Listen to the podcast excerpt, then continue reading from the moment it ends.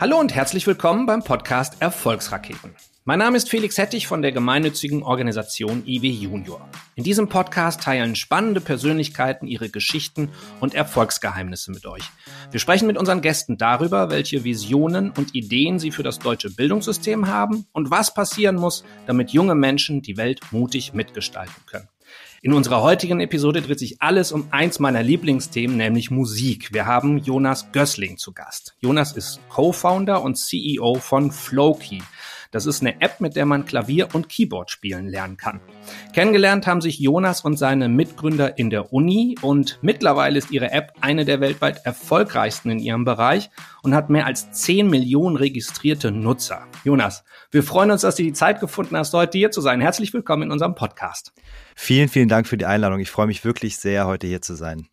Ich habe sie eben im Vorgespräch schon gesagt. Ich war lange selbst Bassist. Ähm, ich liebe Musik. Ich vermisse es auch, Musik zu machen. Und äh, seitdem ich weiß, dass du heute bei uns bist, habe ich auch meinen Bass noch ein, zwei Mal rausgeholt, um selbst noch mal ein bisschen in den Musikflow zu kommen. Deswegen interessiert mich vorab natürlich, was ist Flowkey eigentlich und wie funktioniert das?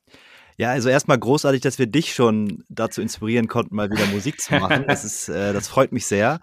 Und Flowkey ist, wie du es schon gesagt hast, eine App zum Klavierlernen. Und das Besondere bei Flowkey ist eine Technologie, die erkennt, welche Töne man auf dem eigenen Instrument spielt und das dann auch abgleichen kann. Das heißt, Feedback geben kann, ob man richtig gespielt hat. Und die App hat äh, viele tausend Songs und Kurse, Übungen zum Lernen und zeigt eben ganz genau, wie man die Noten spielt und bringt einem auch die Noten bei und auch alles andere so über Musik. Äh, du kannst da mitmachen und die App zeigt dir eben, ob du auch richtig gespielt hast und zeigt dir deinen Fortschritt, schlägt dir neue Songs vor und so das Ganze drumherum, um äh, ja, Klavierspielen zu lernen. Habe ich das dann in so einer äh, virtuellen Umgebung? Äh, wie kann ich mir das vorstellen? Mache ich das auf dem Handy? Mache ich das auf dem Tablet? Muss ich da mit Kamera arbeiten? Wie funktioniert das so technisch? Technisch ist ganz einfach. Du stellst die App auf dein Klavier oder Keyboard. Also es funktioniert in Kombination mit einem echten Instrument. Mhm. Das heißt, du lädst die App herunter und stellst sie auf dein Instrument und wählst einen Song aus oder einen Kurs und dann kannst du direkt loslegen. Und die App erkennt das automatisch über das eingebaute Mikrofon, was du spielst. Mhm. Das heißt, du brauchst keine weitere, kein weiteres Equipment oder so. Einfach nur das äh, Klavier oder Keyboard und die App dazu. Stark. Jetzt ist ja äh, so, äh, mittlerweile äh, machen die meisten wahrscheinlich äh, als erstes YouTube auf, wenn sie irgendwie wissen wollen, wie irgendwas funktioniert, egal in welchem Bereich das so ist. Und auch um Instrumente zu lernen, gibt es wahrscheinlich unendlich viele Videos auf YouTube, auf Insta, auf TikTok. Inwieweit spielen jetzt Social Media zum Beispiel für euch eine Rolle und inwieweit ist das irgendwie eine Konkurrenz zu eurem Produkt eigentlich, wenn ich mir Videos zum Beispiel angucken kann? Ja, ich selbst habe damals, äh, noch vor der Gründung, auch mit YouTube angefangen, mir gewisse Sachen am Klavier beizubringen. Also ich spiele seit meiner Kindheit auch immer noch. Es ist meine große Leidenschaft, Klavier zu spielen. Aber zwischendurch habe ich auch mal aufgehört und während meines Studiums hatte ich auch kein Geld für einen Lehrer und auch keine Zeit. Und deswegen habe ich bei YouTube mal geschaut, was es so gibt. Und da gibt's ja Abertausende, Hunderttausende von Tutorials und habe dann mir in äh, bestimmten Bereichen Jazz zum Beispiel äh, fand ich interessant, dann auch angefangen damit zu lernen und es hat auch ganz gut geklappt. Aber ich habe schnell festgestellt, dass zum Instrumente-Lernen Videos nur bis zum gewissen Grade geeignet sind. Weil mhm. wenn du ein Instrument lernst, dann möchtest du immer kurze Abschnitte von einem Song wiederholen in verschiedenen Geschwindigkeiten. Und beim Klavierlernen auch sogar so, dass du erstmal nur die rechte Hand lernst, dann die linke Hand und dann beide Hände zusammen, weil man spielt es mit beiden Händen. Das ist am Anfang sehr herausfordernd. Das heißt, du trennst die Hände am Anfang. Und mhm. all diese Sachen konnte ich mit den Videos gar nicht so richtig machen. Die, mhm. die Abschnitte wiederholen, in verschiedenen Geschwindigkeiten abspielen. Das Video läuft ja einfach weiter und ich war dann immer mehr damit beschäftigt, dieses Video zu stoppen und irgendwie wie wild zurückzuspulen und immer mit dem Video rumzufummeln als wirklich mal Klavier zu spielen und das zu tun, wozu ich eigentlich äh, gestartet bin, nämlich zu lernen. Und da kam auch so diese Idee, hey, das ist zwar schon ganz gut, was es da gibt, aber noch wirklich nicht da, wo es sein könnte.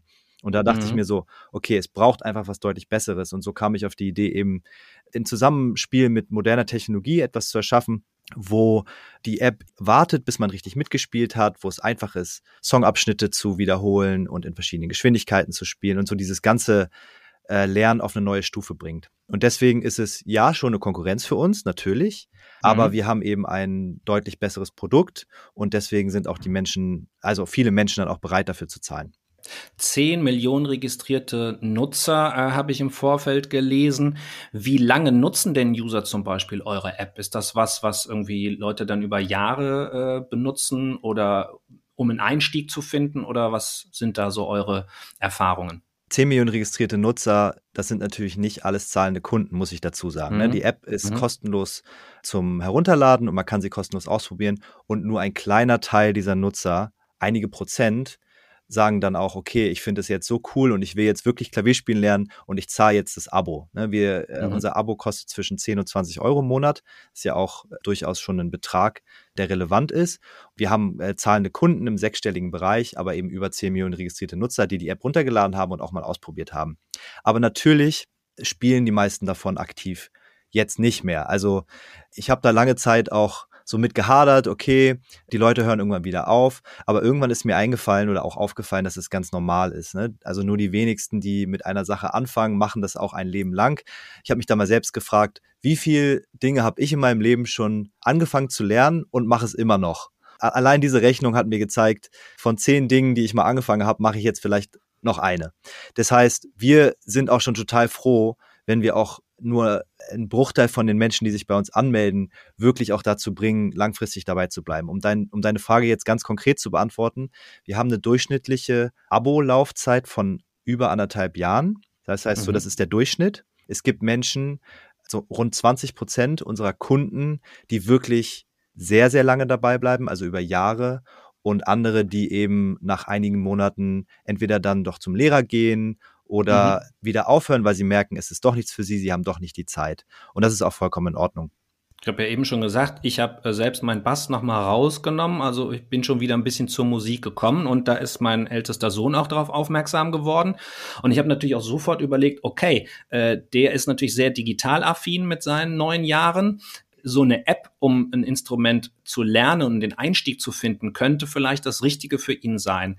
Habt ihr da Erfahrungswerte? Ich weiß nicht, inwieweit ihr das überhaupt äh, sehen könnt. Äh, als Neunjähriger kann er sich ja noch gar nicht alle Apps runterladen, aber wisst ihr, inwieweit zum Beispiel Kinder dann äh, da mit eurer App schon einen Einstieg finden? Ja, es gibt Kinder und auch Jugendliche, die mit unserer App lernen. Das ist, ist sogar sehr weit verbreitet. Wir wissen das, weil viele unserer Kunden auf uns zukommen und nach einem Familienabo fragen. Mhm. Also mhm. Ähm, deshalb wissen wir, dass es da schon diesen Bedarf gibt und das werden wir auch bald anbieten. Also ein Family Account für die ganze Familie, wo dann mehrere gleichzeitig lernen können. Das ist natürlich dann aber immer noch, die Eltern müssen ja dann auch zustimmen und äh, vor allen Dingen, wenn es dann darum geht, ein Abo abzuschließen, müssen die Eltern das ja kaufen. Ne? Ja. Das heißt, es ist schon so, dass die Kunden letztendlich die Erwachsenen sind, aber viele Kinder das dann nutzen. Und ich würde sagen, ein Alter ähm, für unsere App, ab der es wirklich Sinn macht, ist so 8, 9. Dann sind die Kinder auch schon sehr vertraut mit so einem Interface wie, bei, wie in unserer App, mit der Benutzeroberfläche. Also unsere App ist auch bewusst jetzt keine App, die nur für Kinder konzipiert wurde. Es gibt andere mhm. Apps, mhm. die für eher jüngere Kinder, denke ich, besser sind als unsere App. Ich würde sagen, so ab 8, 9 Jahren ist unsere App ziemlich gut geeignet. Okay, super. Dann hast du äh, einen Kunden gerade schon überzeugt und ich werde mir das Familienabo auf jeden Fall mal anschauen. Ähm, ich habe äh, gesehen, dass äh, die USA euer größter Markt sogar äh, sind. Wie ist es denn dazu gekommen? Wie habt ihr den Sprung denn geschafft? Wir haben natürlich überlegt, okay, wie kriegen wir jetzt eigentlich, wie, wie machen wir jetzt Leute auf uns aufmerksam? Und auch ohne Unmengen an Geld für Marketing auszugeben, weil wir haben das muss ich vielleicht kurz erwähnen. Wir haben, wir sind nicht den Weg gegangen, Großinvestoren, ja, große Gelder, Millionen Investment zu nehmen, sondern haben gesagt, wir wollen eher Cashflow positiv sein, also ein profitables Unternehmen aufbauen. Mhm. Und deswegen haben wir halt immer nach Möglichkeiten gesucht, wie wir möglichst, ohne viel Geld auszugeben, viele Kunden gewinnen können. Und eine Sache, die uns direkt aufgefallen ist, am Anfang die Idee, die wir hatten, ist über YouTube zu gehen. Das heißt, mit bekannten YouTubern zu, zu kooperieren, es gibt auch in der Klavierszene sehr viele große YouTube-Kanäle, Menschen, die da ihre Performances hochladen oder auch Tutorials hochladen. Und wir haben gesagt, mach einen Link zu unserer App in deine, in die Description, in die Beschreibung vom Video. Und immer wenn dann jemand da draufklickt und dann auch das Abo abschließt, dann teilen wir uns quasi die, die Einnahmen. Ja. Und da die meisten dieser YouTube-Kanäle besonders viele Follower hatten in Nordamerika, also englischsprachige Kanäle sind, sind wir dann einfach am Anfang auch sehr schnell in den USA gewachsen Mhm. Und äh, generell ist die USA einfach sehr weit, was Digitalisierung betrifft. Die Leute kennen das, mit Apps zu lernen. Die probieren auch gerne einfach mal neue Sachen aus. Und deswegen haben wir da einfach immer sehr gut auch äh, neue Kunden gewonnen. Und also Deutschland ist der zweitstärkste Markt und auch ein sehr wichtiger Markt für uns. Ne? Mhm. Also mhm.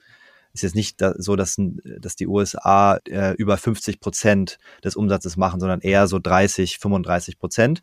Und Deutschland ist auch ein wichtiger Teil ja, spannend, äh, wie sich das entwickelt, wenn man irgendwie bestimmte Maßnahmen ergreift und vielleicht noch gar nicht damit rechnet, was dann daraus wird. Was uns in unserem Podcast besonders interessiert, ist natürlich so ein bisschen eure Gründergeschichte. Ne? Ich habe gelesen, du hattest damals nicht Musik studiert, sondern aus Sicherheitsgründen BWL. Ja. Hast das dann aber abgebrochen und hast dann Flowkey gegründet, was dann wieder mit Musik zu tun hatte. Bist du mehr Musiker oder bist du mehr Unternehmer? Ja, das ist eine exzellente Frage und ich würde wirklich sagen, das ist genau halbe, halbe, halbe bei mir. Und ich merke auch, dass es für mich auch wichtig ist, diesen Musiker-Part in mir, denn das ist mein Herz, dass ich das nicht verliere und dass ich auch weiter Musik mache und das ist auch die Leidenschaft, die mich trägt und die mich auch inspiriert hat und motiviert hat zu gründen und auch dabei zu bleiben. Ne? Genau, also ich habe nicht Musik studiert, sondern aus Vernunftgründen Wirtschaftsingenieurwesen ist nicht ganz BWL, aber BWL ah, ist ein großer mhm. Teil davon. Der andere Teil mhm. ist ja ein technologisches Fach. Ich habe äh, Maschinenbau gemacht. Ich muss aber dazu sagen, das war nie so wirklich was für mich. Also ich habe das gemacht, um irgendwie zu studieren. Ich habe auch einen Bachelor gemacht. Den Master habe ich dann, wie du richtig gesagt hast, abgebrochen, um zu gründen. Und mhm. ich bin total glücklich, dass ich das gemacht habe und habe es nie eine Sekunde bereut. Dann steigen wir da doch mal genauer ein. Wie ist es denn dazu gekommen? Äh, du hast Mitgründer, ihr habt euch im Studium kennengelernt. Wie kamt ihr auf die Idee? Wie seid ihr das angegangen? Genau, also ich war, musste ich, muss ich dazu sagen, ich war selber ziemlich lost in life. So, ich wusste mhm. nicht, was ich machen soll ich war nicht so richtig glücklich, ich wusste nicht, was mein Weg ist. Ich, ich, ich war ziemlich äh, verzweifelt, muss ich ehrlich gesagt sagen, weil ich nicht so richtig irgendwas gefunden habe, was mir Spaß gemacht hat. Ich habe äh, ich, ich hab in der studentischen Unternehmensberatung gearbeitet, also so, mhm. so Unternehmensberatung ausprobiert. Dann habe ich eine Abschlussarbeit und äh, bei Bosch Rexroth geschrieben. Das war also ein, ein Konzern. Da habe ich verschiedene Jobs gehabt, hier in Berlin in der Marketingagentur, Promotionsagentur und alles war so okay, aber nicht das, wo ich gesagt habe, das ist jetzt wirklich mein Weg. Also ich war mhm. schon ziemlich verzweifelt und äh, ziemlich oft ziemlich, ja auch depressiv, mu äh, muss ich schon fast sagen. Bis dann wirklich als Erlösung diese Idee kam, wow, ich kann was im Bereich Musik machen und ich kann quasi meine Leidenschaft, die ich seit meiner Kindheit irgendwie in mir trage, jetzt damit einbringen und verwirklichen und ich habe auch wirklich gesehen, hey, das kann was werden, weil ich bei YouTube eben gesehen habe, wie viele Menschen das schon machen. Und ganz mhm. klar vor mir hatte, ey, das geht besser. Und dann hatte mhm. ich dieses riesengroße Glück, das riesengroße Geschenk, dass ich die beiden Mitgründer Alex und Ahmed kannte aus dem Studium. Also dafür war das Studium dann doch gut an Aha, der TU okay. Berlin. Der Alex ist ein Physiker und der Ahmed ist ein grandioser Designer und Programmierer. Und so haben wir uns zusammengeschlossen und hatten so alle wichtigen Stärken äh, zusammen als Gründerteam. Ne? Also ich bin eher so ein kreativer Typ. Äh, ich mhm. kann ganz gut auch verkaufen und Market die Marketingseite verstehen und natürlich auch die musikalische Seite, die inhaltliche Seite einbringen. Der Ahmed, der, der hat das alles auch umgesetzt, das Design gemacht und der Alex, der ist so ein ganz äh, nüchterner, also nüchtern klingt jetzt äh, klingt jetzt vielleicht schon fast negativ, aber das meine ich total positiv. Ein mhm. super analytischer, äh, mhm. und ähm, organisatorischer Typ, der Mann der Zahlen quasi, der einfach immer dafür gesorgt hat, dass alles im Unternehmen auch rund läuft, dass die mhm. Finanzen mhm. stimmen. Und das ist auch total wichtig. Und das ist etwas, was mir nie Spaß gemacht hat. Und da bin ich so mhm. dankbar, dass es ihn gibt, der das quasi macht. Ne? Und so, ja. äh, so hatten wir am Anfang einfach diese gute Konstellation, das gute Team und haben dann aus der Uni heraus gegründet, haben uns auch beworben für ein Gründerstipendium. Es gibt ein Gründerstipendium, das heißt das sogenannte Exist Gründerstipendium. Das ist ein mhm. richtig tolles Programm, was einem ermöglicht, aus der Uni heraus direkt zu gründen und auch gefördert zu werden für ein ganzes Jahr lang. Das ist ein ganz, mhm. ganz tolles Programm, kann ich wirklich empfehlen. Ganz viele von meinen Anschlussfragen hast du schon vorweggenommen. Äh, ganz schön äh, dargestellt hast du, wie äh, unterschiedlich ihr zu dritt aufgestellt seid und dass jeder einfach seine Stärken einbringen kann und dadurch das Gesamte einfach noch, noch größer wird. Äh, also ein absoluter Erfolgsfaktor, ja. Ähm, vielleicht könntest du uns noch äh, erzählen, was ihr denn für Herausforderungen auch hattet. Ne? Also ich kann mir vorstellen, dass in so einem unterschiedlichen Team wo Leute so unterschiedlich auch ticken, äh, einfach unterschiedliche Menschen sind, es vielleicht auch mal Schwierigkeiten gibt. Was hattet ihr denn so für Herausforderungen zu bewältigen bei eurer Gründungszeit? Also ich muss sagen, dass es in der Gründungszeit, wo wir auch noch ein kleines Team waren, auf der ich sag mal, menschlichen Seite ziemlich wenig Herausforderungen gab, sondern da war die eine große mhm. Herausforderung, wir müssen irgendwie ein Produkt bauen, wofür Menschen bereit sind, Geld zu zahlen. Und das war erstmal wirklich die ersten zwei, drei Jahre der Hauptfokus, auch eine mhm. riesige Herausforderung, weil am Anfang hat dafür erstmal noch niemand gezahlt. Äh, wir hatten, mhm. wir sind mit einer Web-App gestartet und äh, ich weiß noch den Tag, wir hatten, wir hatten eine Beta-Version, wo mehrere tausend kostenlose Nutzer drin waren und an dem Tag, wo wir gesagt haben, okay, wir müssen jetzt mal langsam Geld verdienen, haben wir gesagt, wir führen jetzt dieses Premium-Abo ein, wo man dann auch zahlen muss und hatten gehofft, dass von diesen mehreren tausend ja zumindest einige hundert dann das Premium-Abo äh, abonnieren. Es hat am Ende an diesem Tag, wo wir es eingeführt haben, genau ein Mensch dieses Premium-Abo mhm. gekauft. Also das war auf jeden Fall so ein Tag, wo ich dachte, okay, das, das funktioniert alles nicht und äh, habe schon äh, gesehen, dass wir das einfach nicht schaffen. Und da dann wieder zu sagen, nee, Moment mal, was brauchen wir denn noch? Wie muss das Produkt wirklich sein, damit auch Menschen dafür zahlen? Und dann weiterzukommen, das ist dann schon auch echt eine, eine, eine Herausforderung. Ne? Aber ich muss sagen, auf, als das Unternehmen größer wurde, wir haben jetzt mittlerweile äh, 50 Mitarbeitende und auch mhm. noch viele Freelancer, äh, die wir auch mitbetreuen und mitorganisieren müssen in so einer Größe fängt es dann wirklich an, äh, dass auch andere, dass einfach zwischen Teams, zwischen Menschen, unterschiedlichen Menschen natürlich Reibungen entstehen, Konflikte entstehen und dass es nicht einfach ist. Und das ist auch etwas, was mir persönlich auch wirklich schwer fällt, damit umzugehen. Also es mhm. ist eine, eine Herausforderung, die mir nicht so sehr Spaß macht zu lösen, ne? so äh, zwischenmenschliche Konflikte, aber dennoch ja. äh, unumgänglich ist in einem Unternehmen, was dann wächst und wo einfach mehrere Menschen zusammenarbeiten. Genau, und wo plötzlich Strukturen äh, geschaffen werden müssen, wo Management, wo Führung, wo äh, Prozesse eingeführt werden. Wie seid ihr das dann zum Beispiel angegangen? Habt ihr dann auch festgestellt, äh, also nicht einer deiner Co-Gründer hat da seine Stärken und kann dann eher, weiß ich nicht, den personellen Bereich aufziehen? Ja, wir haben das so Schritt für Schritt gemacht. Also wir sind jetzt ja auch nicht super schnell auf, es gibt ja Unternehmen, die dann ganz viel Geld aufnehmen und innerhalb kürzester Zeit auf hunderte Mitarbeiter wachsen, äh, wo dann mhm. auch sehr viel Chaos entsteht. Das ging bei uns ja über die Jahre und da konnten wir auch immer ganz gut gucken, okay, wir müssen jetzt die Struktur ändern oder die Teamzusammenarbeit. Das haben wir zu dritt immer ganz gut gemacht und besprochen und haben natürlich aber auch mittlerweile ein, äh, wir nennen das People Operations Team. Das ist also ein Team, was sich darum kümmert, ja, allein wie, wie die Leute ins Team kommen, wie wir das Recruiting machen, wie die Menschen in die Teams eingearbeitet werden und dann auch das ganze Unternehmen kennenlernen und auch begleitet werden, was sich dann darum kümmert. Ne? Da haben wir dann eigene, ein eigenes Team für, für aufgebaut. Ich würde noch mal ganz kurz einmal zurückgehen wollen zu dem Punkt, wo du tatsächlich für dich entschieden hast, ja, ich traue mir das zu, ich möchte gründen. Du hast sehr schön eben schon deine damalige Situation beschrieben, die ja eher so von Unsicherheit, ne, auch von Unsicherheit, was kannst du, wo willst du hin geprägt war. Ähm, warst du irgendwie auf das Thema Gründen vorbereitet? Hattest du da Vorbilder? Was war nachher so der Drive, dass du gesagt hast, ja, das traue ich mir zu, weil für viele Leute das ja mit Risiko verbunden ist, ne, ein eigenes Unternehmen zu gründen? Ja, ich finde das ein total spannendes Thema, weil bei mir gibt es so eine Zeitrechnung vor, vor meinem 26. Lebensjahr und danach. Und es hat sich wirklich dadurch alles geändert. Und ich war davor sehr, ein sehr unsicherer Mensch und äh, habe mir das auch ehrlich gesagt gar nicht so richtig zugetraut, ich habe es dann trotzdem gemacht, einfach, ich muss auch sagen, so ein bisschen aus, ich weiß auch nicht, was ich sonst machen soll, ne? So dieses, äh, dieses, und, und zu diesem Thema, es ist ein Risiko, wollte ich auch sehr gerne noch was sagen, weil es ist eigentlich kein Risiko. Weil was hat man als junger Mensch, der gerade studiert, studiert hat, wirklich zu verlieren? Also Geld hatte ich keins, ich hatte keine Familie. Was habe ich denn zu verlieren gehabt? Ich finde sogar, man hat mehr zu verlieren, wenn man es nicht macht, wenn man sich nicht traut, weil man dann die Chance verpasst, vielleicht was zu finden im Leben, was einem wirklich liegt und wo man auch wirklich erfolgreich drin werden kann. Und wenn man sich das einfach aus, sage ich mal, der Angst vor dem Scheitern dann nicht mhm. traut, dann hat man sich wirklich was verbaut. Also das finde ich das viel höhere Risiko, mhm. um es mal aus der Brille zu sehen. Klar, also jetzt, ich habe jetzt zwei Kinder, ich, äh, ich habe große Verantwortung.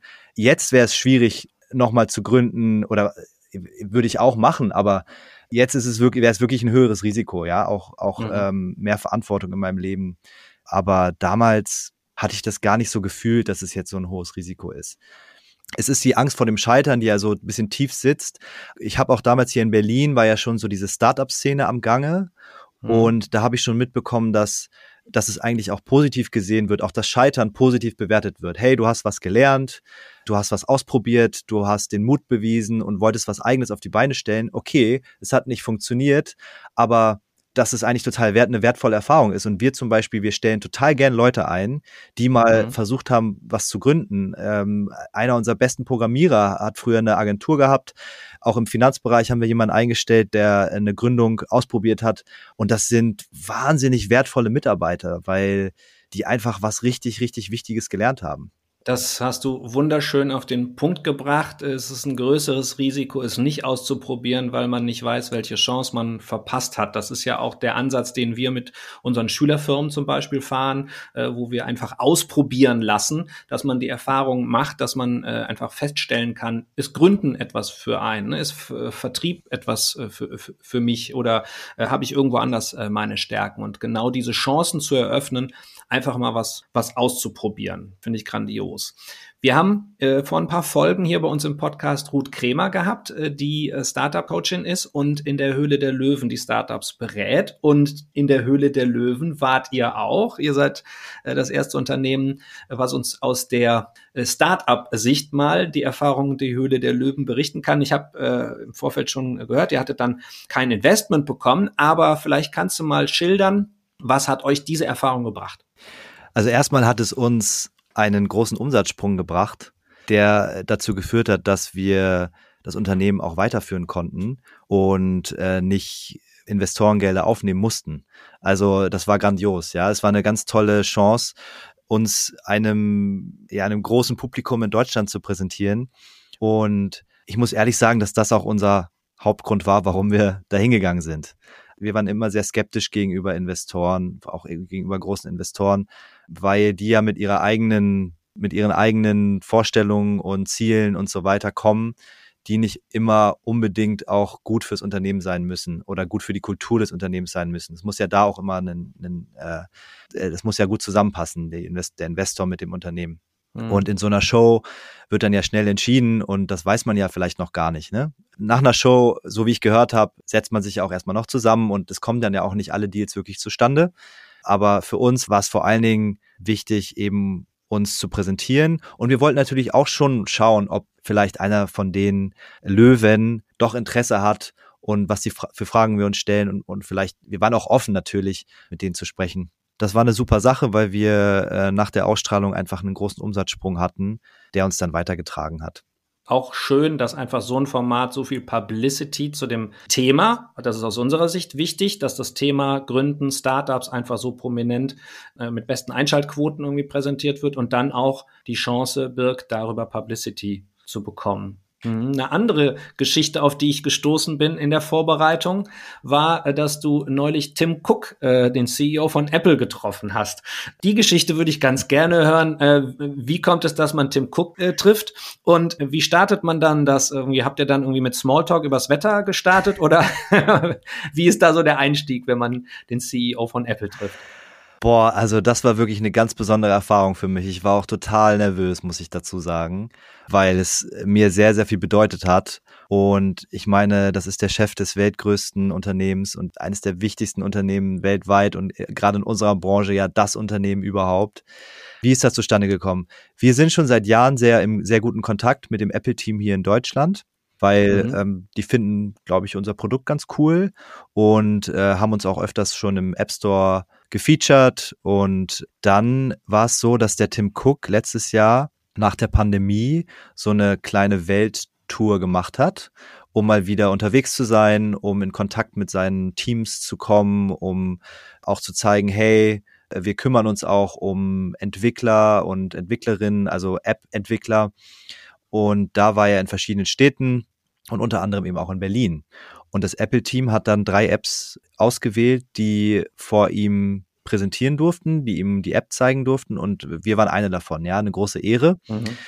Dann war das in dem Apple Store am, in Berlin Mitte, in der Rosenthaler Straße. Und das war natürlich alles total vor, vorbereitet und wir hatten nicht viel Zeit. Also äh, Smalltalk oder so war dann nicht der Fall, sondern es, es war sogar so, dass ich noch, noch nicht mal vorher wusste, dass ich wirklich mit ihm direkt spreche, sondern mhm. äh, was ich wusste, dass, dass er irgendwie kommt mit einer Gruppe. Das heißt, ich hatte mich auch vorbereitet für so ein Gruppengespräch. Mhm. Und mhm. Äh, dann war es aber so, hier ist Tim Cook, viel Spaß, jetzt hast du deine Zeit. Und dann war ich erstmal so, oh, äh, habe ich dann angefangen mit, mit, mit dem Skript, was ich gelernt hatte für dieses Gruppengespräch. Und das hat dann gar nicht mehr so gut gepasst. Also in, der, in den ersten 30 Sekunden war ich ziemlich am Schwitzen und dachte, oh Gott, das, ist ja, das geht ja total in die Hose. Aber dann habe ich mich gefangen und der war auch total nett und hat, war total aufmerksam, hat mir zugehört und dann war es noch eine echt ein guter Austausch, eine gute Präsentation. Ja, aber war auf jeden Fall ein riesengroßes Highlight für mich letztes Jahr. Eine ganz, ganz besondere das, Erfahrung. Das glaube ich gerne. Schöne Geschichte. Äh, Jonas, wir sind ja äh, Bildungsanbieter. Äh, unser Thema hat jetzt wenig Anknüpfungspunkte äh, direkt im Unterricht. Die suchen wir natürlich immer. Euer äh, Thema hat einen direkten Anknüpfungspunkt zum Musikunterricht. Seht ihr euch da irgendwie als auch als Konkurrenz zu Musik oder äh, seid ihr eher eine Ergänzung für den Musikunterricht? Was spielt das für eine Rolle für euch? Wir sind sicherlich keine Konkurrenz für den Musiklehrer, weil die Zielgruppe, die wir ansprechen, das sind Menschen, die wollen erstmal einen einfachen Einstieg, die sind sonst bei YouTube oder kaufen sich ein Buch zum Selbstlernen. Also das sind Menschen, die erstmal ohne Lehrer starten wollen. Häufig mhm. Erwachsene, aber auch Kinder. Und die Kinder wiederum, die bei uns lernen, die Jugendliche, die nutzen es wirklich sehr häufig auch in Ergänzung zum Unterricht. Also die gehen zusätzlich zum Unterricht. Mhm. Und auch einige unserer Kunden gehen zusätzlich zum Unterricht. Äh, und ich würde sagen, dass sich das super gut ergänzen lässt. Also ein, ein Tool, eine, eine App wie Floki kann man super gut in den Unterricht integrieren, äh, weil wir haben ja diese, diese tolle Songdatenbank, da können dann die Lehrer, Lehrerinnen und die Schülerinnen Songs auswählen und dann ist ja auch cool, dann zu Hause was zu haben, um zu üben. Ne? Und deswegen sehe ich das einfach als gute Ergänzung auch zum klassischen Musikunterricht. Eine unserer Standardfragen im Podcast ist, wenn du dir was vom deutschen Bildungssystem wünschen könntest oder selbst was ändern könntest, was wäre das? Also ich finde das, was ihr macht, ziemlich wichtig. Also mhm. mehr diese Idee in die Schulen zu bringen, hey, du kannst auch was eigenes machen, du kannst auch eine eigene Dienstleistung oder ein Produkt erfinden oder in die Welt bringen und vielleicht auch etwas, wofür du eine Leidenschaft hast. Also ich, für mich war ja die Gründung echt auch eine Selbstverwirklichung. Mhm. Und ich finde, das kann es im besten Fall sein, ja. Einfach das mehr den Schülerinnen und Schülern zu vermitteln hey, du kannst auch dein eigenes Ding machen, du kannst dir deinen eigenen Arbeitsplatz schaffen oder sogar noch mehr Arbeitsplätze für andere, toll, einen tollen mhm. Arbeitsplatz für andere.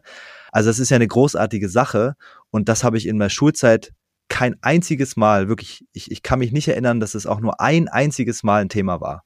Ja. Und das finde ich schade. Ist auch eine gute Überleitung. Selbstverwirklichung äh, eines Traums äh, zu der äh, nächsten Standardfrage. Unser Podcast heißt Erfolgsraketen. Deswegen fragen wir unsere Gäste immer gerne, was bedeutet denn Erfolg für dich und inwieweit fühlst du dich selbst erfolgreich?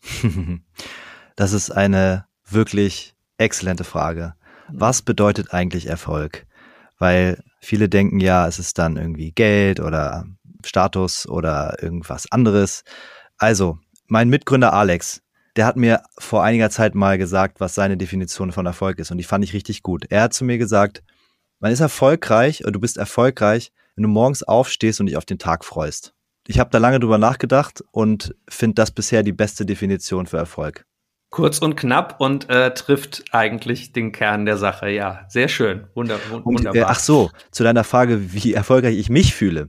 Es, ist, es sind Auf und Abs. Ja, also wenn ich jetzt wirklich das als Definition nehme, ich stehe morgens auf und freue mich auf den Tag, dann würde ich sagen, einen guten Teil bin ich erfolgreich. Aber ich kann auf jeden Fall auch noch erfolgreicher werden.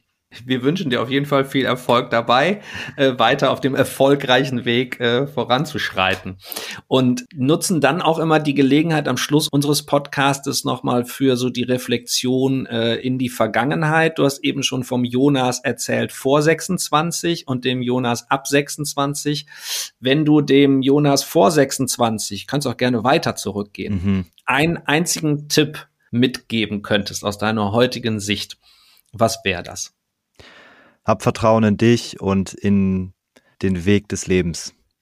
schöner Schlusssatz, passt perfekt äh, zu unserem Thema und ich denke, unsere gerade jungen Hörerinnen und Hörern können das am allerbesten mitnehmen. Jonas, ganz, ganz herzlichen Dank für dieses Gespräch. Äh, nehme wahnsinnig viel für mich mit. Werd nachher direkt mal mir Floki angucken, mit meinem Sohn vielleicht zusammen. Und äh, bedanke mich bei dir und wünsche dir und euch weiterhin alles Gute. Schön, dass du da warst. Ja, danke auch an dich und es hat mir wirklich sehr viel Spaß gemacht.